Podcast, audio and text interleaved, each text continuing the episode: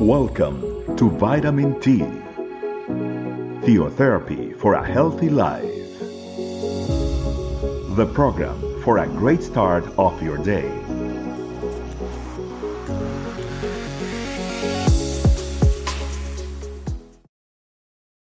Hello, family. Welcome to Vitamin T. It is a pleasure to be here with you all. And today, family, I would like to share a topic that's called living with the best attitude.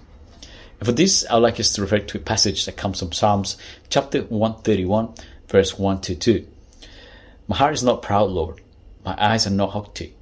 I do not concern myself with great matters or things too wonderful to me. But I have a calm and quieted myself. I am like a weaned child with its mother. Like a weaned child, I am content. And family, today we are highlighting the importance of living with a humble heart. And it's important for us to understand what humble means. Humble is essentially one of the principles that we as Christians need to reflect in our day to day. And that comes definitely from our heart.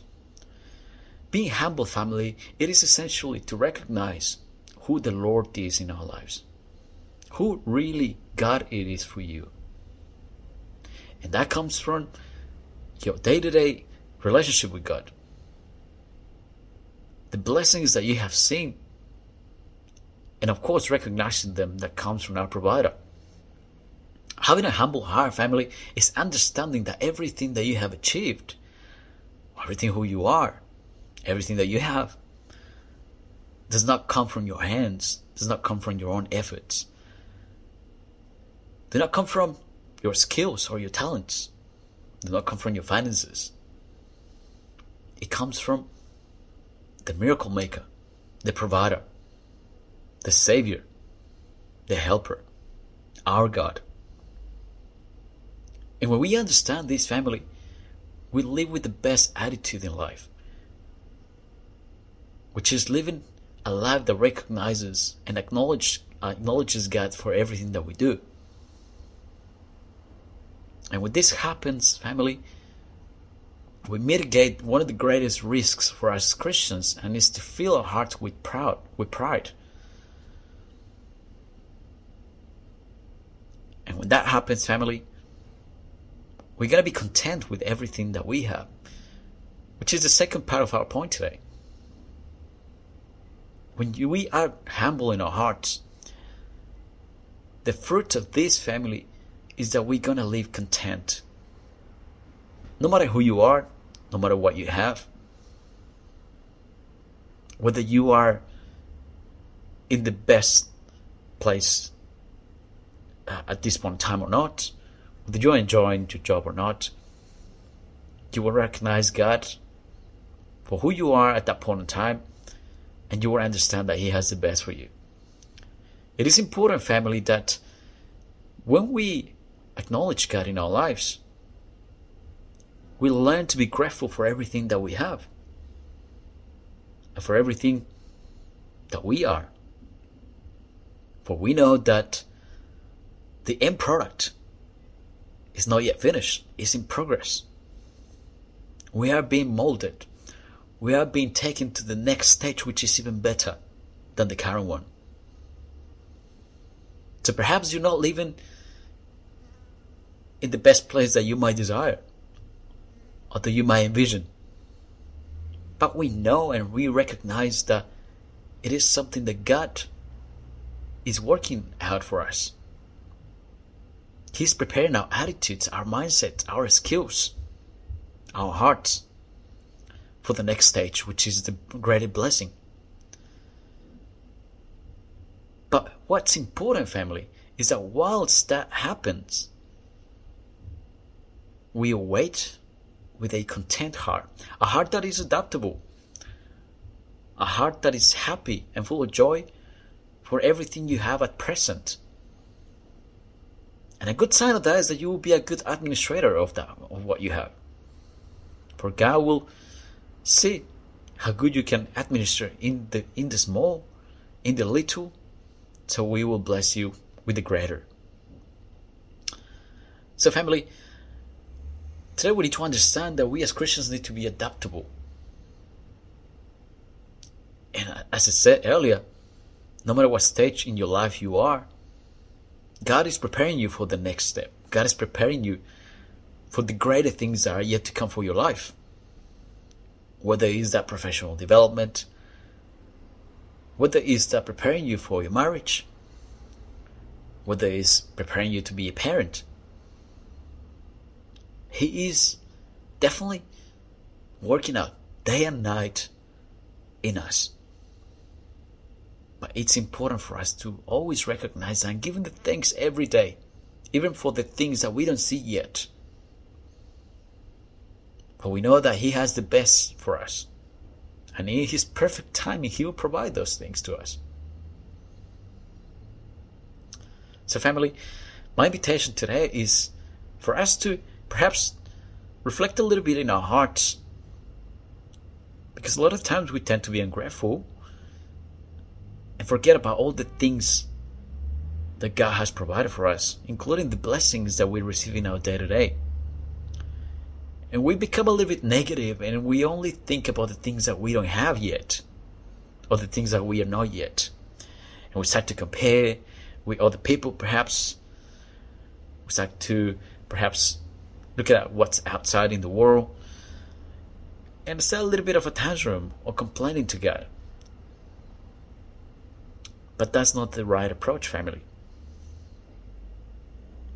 But on the flip side, if you start to think, thank God, even for the perhaps issues that you're going through, you will definitely see the victory. You definitely will live life with a better perspective. A perspective that you're always going to have a heart full of hope. A heart that's always going to be content in the little and in the abundance. And that's the right approach, family. We need to be able to be content in all the situations. With money, with not money, with food, without food, with problems, without problems.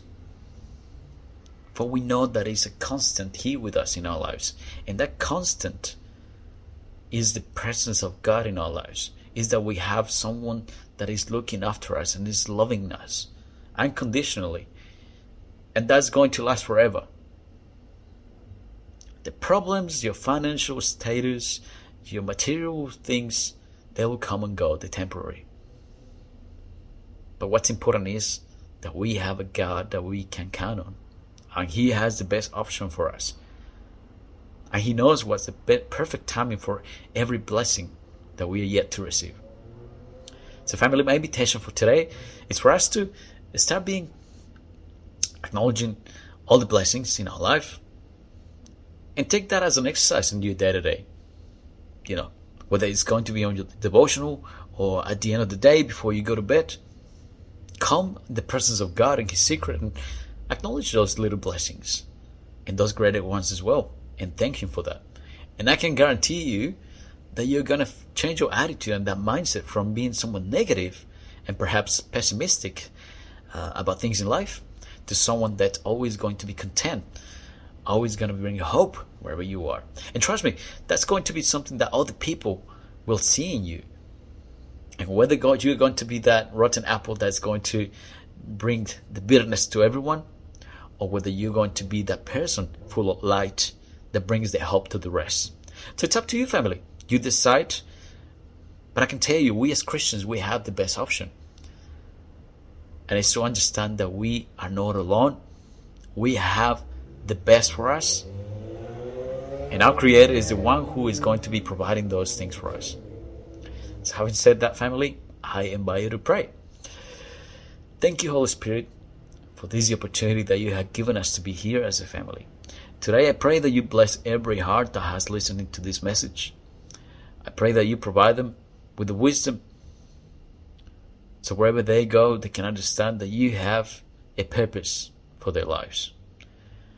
Today, Father, we come before you asking for forgiveness for those times we have been perhaps negatives or pessimistic.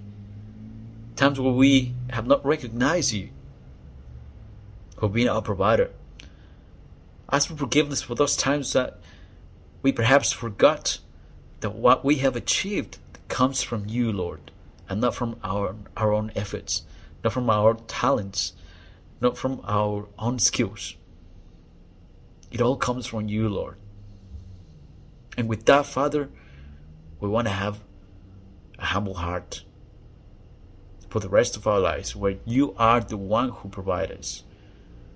We're going to be content for everything that we have. We're going to be adaptable, Lord, and be happy living in the little and in the abundance, just as possible. So, Father, thank you so much for this opportunity that you have given us. I pray that you continue to bless us for the rest of our week, our month, and the year. And may your glory be in all, be reflected in our lives, Lord. Thank you for everything that you have done and every blessing that you have given us. We acknowledge and recognize it, Lord, and we thank you for it. Be with us for the rest of the week and the days ahead, Lord.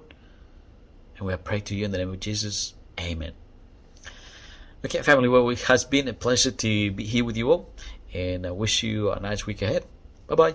Thanks for joining us. Remember, the vitamin T can be found in audio, video, and written versions in our website, estecamino.com. We'll be waiting for you tomorrow for your daily vitamin T. Theotherapy for a healthy life.